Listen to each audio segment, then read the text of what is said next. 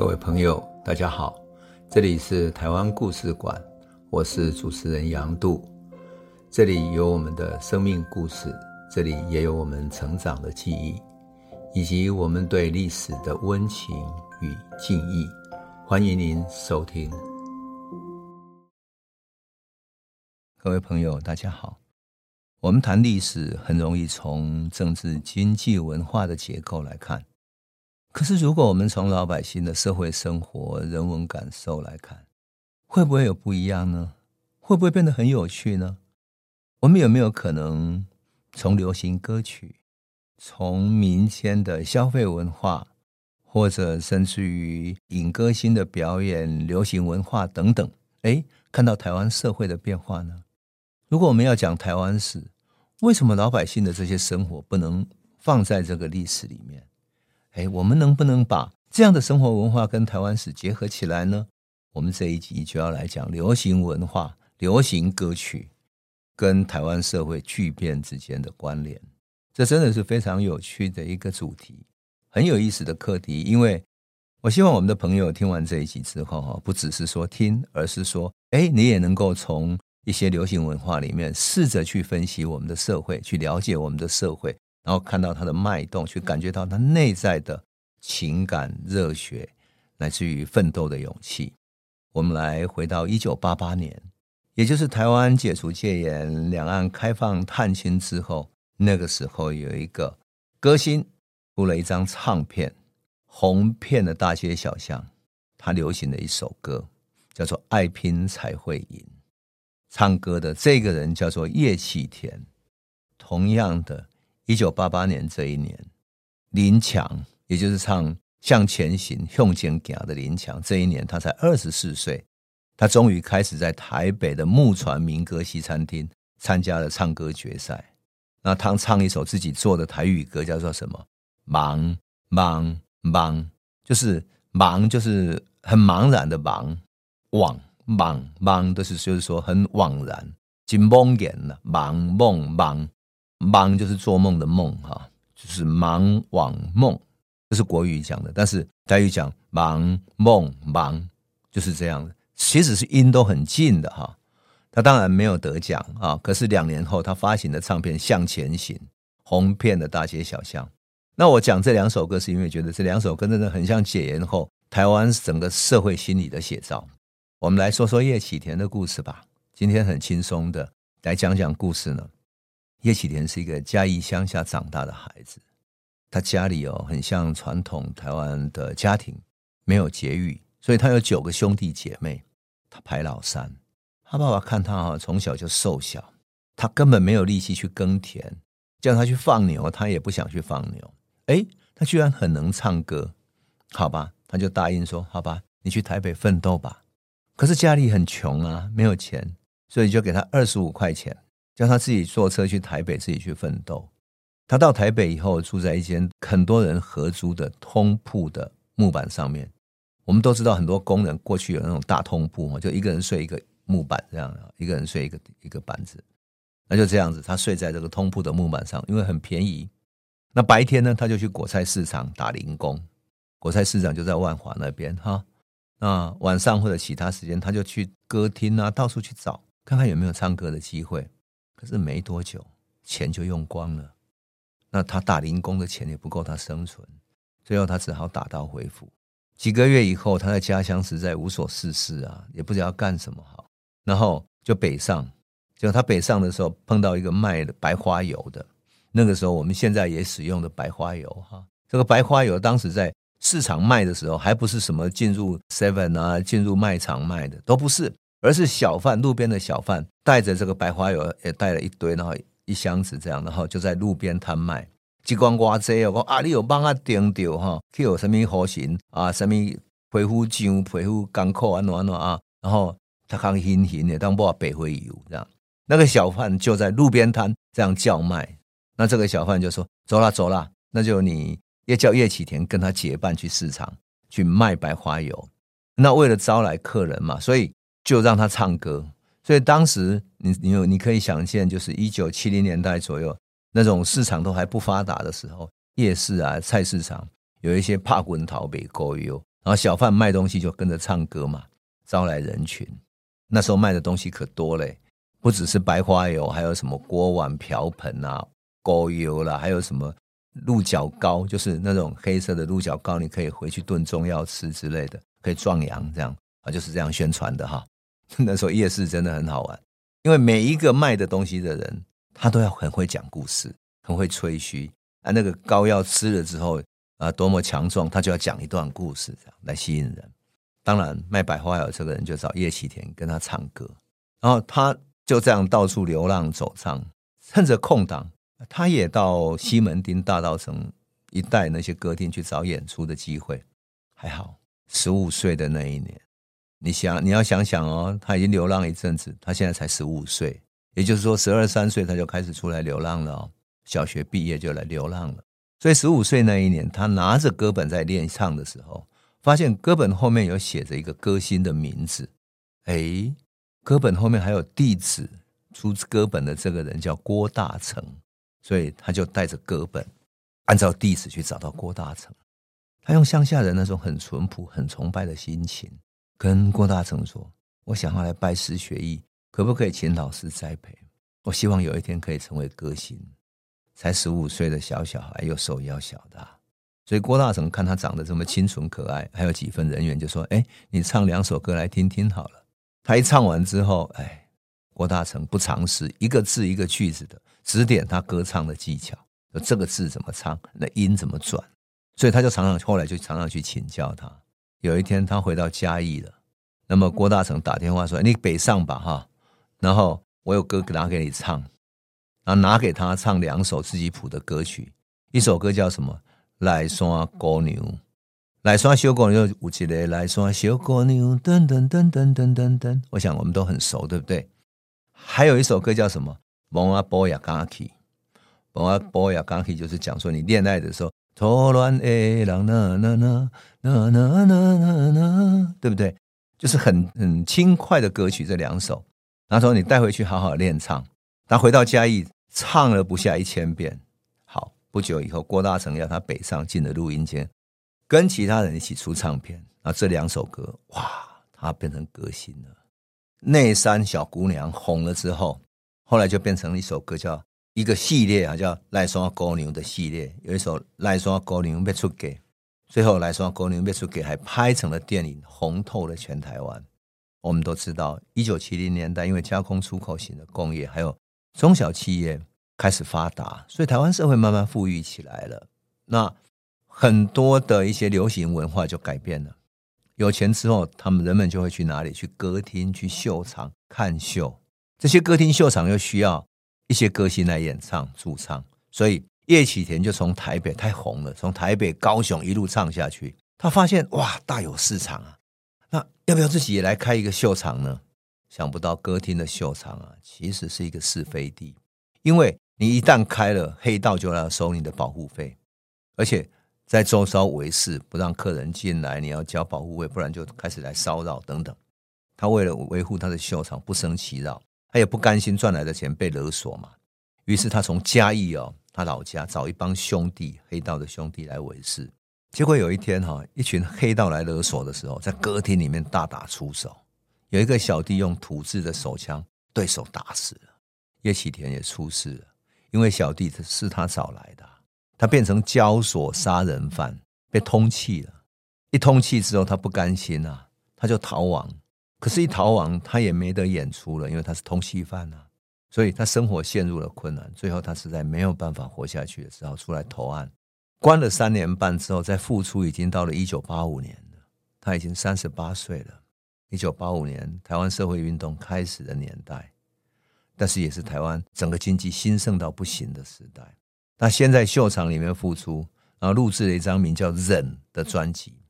他告诉自己说：“一点爱饮奶，爱饮奶，爱饮。”后来呢，他又觉得观众喜欢嘛，又跟当时喝酒风气非常盛，所以又录了《甘吉贝》，还有《蓝吉的本领》。哇，这两张专辑都卖了二三十万张。一九八八年，他终于出了《爱拼才会赢》。而当时的整个氛围是蒋经国在年初过世，而社会运动风起云涌的这个时代，很快的这首歌变成人人上口的国民之歌。而且你要知道，台湾当时最流行什么？卡拉 OK，每一家店的卡拉 OK 都是一种跟现在 KTV 不一样哈。卡拉 OK 是有那个店里面中间有一个舞台，舞台有一个麦克风，麦克风前面有一个歌本，所以点到歌的人就上去唱，那那些点歌的就放那首歌嘛。可是每一桌每一桌点的都不一样，就是说每一桌可以轮流点，可是点唱最高的每一个地方都是爱拼才会赢。而且这首歌不止在台湾走红，还改编成广东话、潮州话、客家话、上海话等等各种版本，最后还有泰国语、马来语，还有美国、英国等地，只要华人所在，没有人不会唱的。大陆在一九九零年代。这首歌也是非常的风行，因为很快就流行进去了。而大陆经济正在发展起来，民间充满这种奋斗的精神，要打拼嘛。所以这首歌词里面讲的人生可比是海上的波浪，有时起有时落，好运歹运总嘛要照起工来行。三分天注定，七分靠打拼，爱拼才会赢。它简直就是一个奋斗进取、打拼努力一定要成功的励志之歌嘛。所以。这首歌我认为就是一九八八年戒严之后，整个台湾社会的写照，所有的禁忌都解除了，你要自己去奋斗。而那个时候很有趣的是，每个周末台北都有一些示威游行，大大小小的，而且有时候声势浩大，有的几十个人，每个人都有声音要讲，整个就是一个解除戒严然后乐观打拼的时代。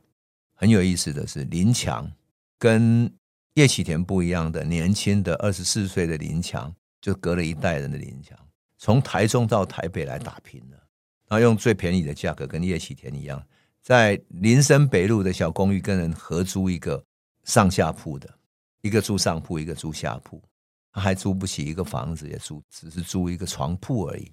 白天在小店里面打工，希望能够找唱歌出唱片的机会，就跟叶启田年轻时候一样，他也写歌，但是一直到没有什么发展，到一九八八年在。木船的民歌西餐厅参加比赛，但是有趣的是，他虽然没有选上，可是是比赛的人里面唯一唱台语歌的人，所以，哎，他就被一个唱片公司的倪崇华给看上了，他就把林强带在身边当他的助理，让他慢慢熟悉唱片这个行业，找到自己的定位。那准备录音，后来倪崇华找陈升跟李宗盛来协助。完成林强的台语摇滚专辑，那很有意思的是，林强唱的整个内涵跟罗大佑那个年代不同，他仿佛隔了一个时代一样的。罗大佑唱的是“台北不是我的家，我家是鹿港小镇”，他对于现代的文明，他有一种批判，有一种抗拒。可是林强不是，林强觉得林强其实就生长在一个经济已经发展后的台湾了，所以他觉得。台北不是家不家的问题，他认为台北就是我要来奋斗的地方了，所以他的向前行说：“台北车头搞啊，要落车的旅客赶紧落车。头前是台北的车头，我的理想跟希望拢在家。”然后他唱说：“一栋一栋的高楼大厦，唔知带偌济，像我这款的戆囝。他说听人唱台北，台北不是我的家，但是我一点感觉拢无啊，什么拢唔惊，什么拢唔惊，就是要来台北向前行。”你就看到了新的世代要走向一个新的时代，然后就要向前走过去了。所以，它等于是在调性上面，特别是歌曲的调性上，也跟过去不同。它是摇滚，过去台语的歌谣都是像叶启田这样，是一种带有一点演歌性质的啊，抒情性质的台语歌谣。可他把台语变成摇滚了，这是过去所从来没有的。它代表什么？代表一九九零年代许多人对未来充满希望、期待改变的一种心情，要去大城市奋斗，而且百无禁忌，下面都不怕，就是这样的一个威权都已经瓦解了，强人已经过去，民主化的社会来临了，我们奋斗吧！当然，整个台湾社会开始走向一个消费化的时代。一九九三年的时候，也就是向前行都流行起来以后，从事西洋音乐传播很久的一个。老的主持人叫余光，他用天价签下一个摇滚巨星。他用什么样的天价呢？一亿五千万的台币签下谁呢？Michael Jackson。Michael Jackson 的战栗之旅战栗之旅是全世界的巡回演唱会，他签下他的战栗之旅到台北来开演唱会。九三年九月的时候，Michael 在伊丽莎白泰勒等等这些巨星呢，国际巨星，那几乎是过去想象不到的，在他的陪同之下到达台湾。那个规模的盛大跟随行人员之多，还有演唱设备的复杂，那种整个结构起来的那种结构体，要用整几架飞机来运过来那种设备的，完全是台湾没有见过的。而且节目安排的紧凑精彩，也台湾没有过的。他在台北现在小巨蛋旁边有一个体育场，有没有？小巨蛋旁边那个体育场办演唱会，那个已经是当时最大的一个演唱会的场地了。可是他台子还是搭起来的，那周边全部围起来，为了进去听演唱会，因为那时候没得卖票，全部都是买进去之后，你自己先自己找位置的，所以很多歌迷前一天就开始排队。台湾很多知名歌星都是他的粉丝，也一样排队等着天王的降临。当时联合报有一个记者叫蓝祖蔚啊，他写过报道，他说四万多个歌迷让人无法置信的高分贝呐喊。红肿疼痛的双掌随着音乐起舞，摆浪的节奏，向这位流行音乐教主顶礼膜拜，致上最高敬意。现场巨大的感染气息，曾经让二十六个歌迷缺氧晕厥昏倒了。对多数歌迷来讲，那一夜的震撼是一次集体朝圣的音乐洗礼。你只要在现场，你就无法忘怀，更不会为自己身为狂人城的致命而觉得羞惭，因为所有人都疯狂。而且，Michael Jackson 是以天衣无缝的节日设计，高度戏剧化的情绪渲染，而那个渲染是无法以任何文字形容的。更何况他的舞姿是那么曼妙。这是一场台湾音乐史上最庞大的一场盛会，所有的歌迷、所有的群众别无选择，迎风而倒。其实，Michael Jackson 是一个很善良的人。有一对夫妻啊，想要去看演唱会。但他们有双胞胎的女儿啊，所以售票人员说：“你们那个女儿那么小哈，你会被人人潮挤倒了，因为现场已经挤爆了，就不敢卖票给他们。那他们就写传真到 Michael Jackson 住的酒店，说：‘你可不可以帮我们？’哎，想不到 Michael Jackson 还真的回信，透过他的秘书寄来后台的入场证，邀请他们在演唱会以后去他的总统套房聚一聚。”那他酒店外面包围了巨大巨多的粉丝，半夜那些群众还围着那个酒店高喊 “Michael，我爱你”呢。酒店里的记者是二十四小时随行在报道啊。可这对夫妻就带着他们的双胞胎女儿进了酒店，他的行踪很快就被记者发觉嘛，就跟上去了。然后后来的记录里面，你看到 Michael Jackson 看小孩在他的房间爬过来爬过去，还把他的 CD 的随身听拿起来这样摇啊摇。那小孩子不懂嘛，Michael 只是笑一笑，就拿起来说：“不要咬哦，你会受伤。”他很慈悲的、很慈祥的跟小孩子玩，跟他自己也像小孩子一样嘛。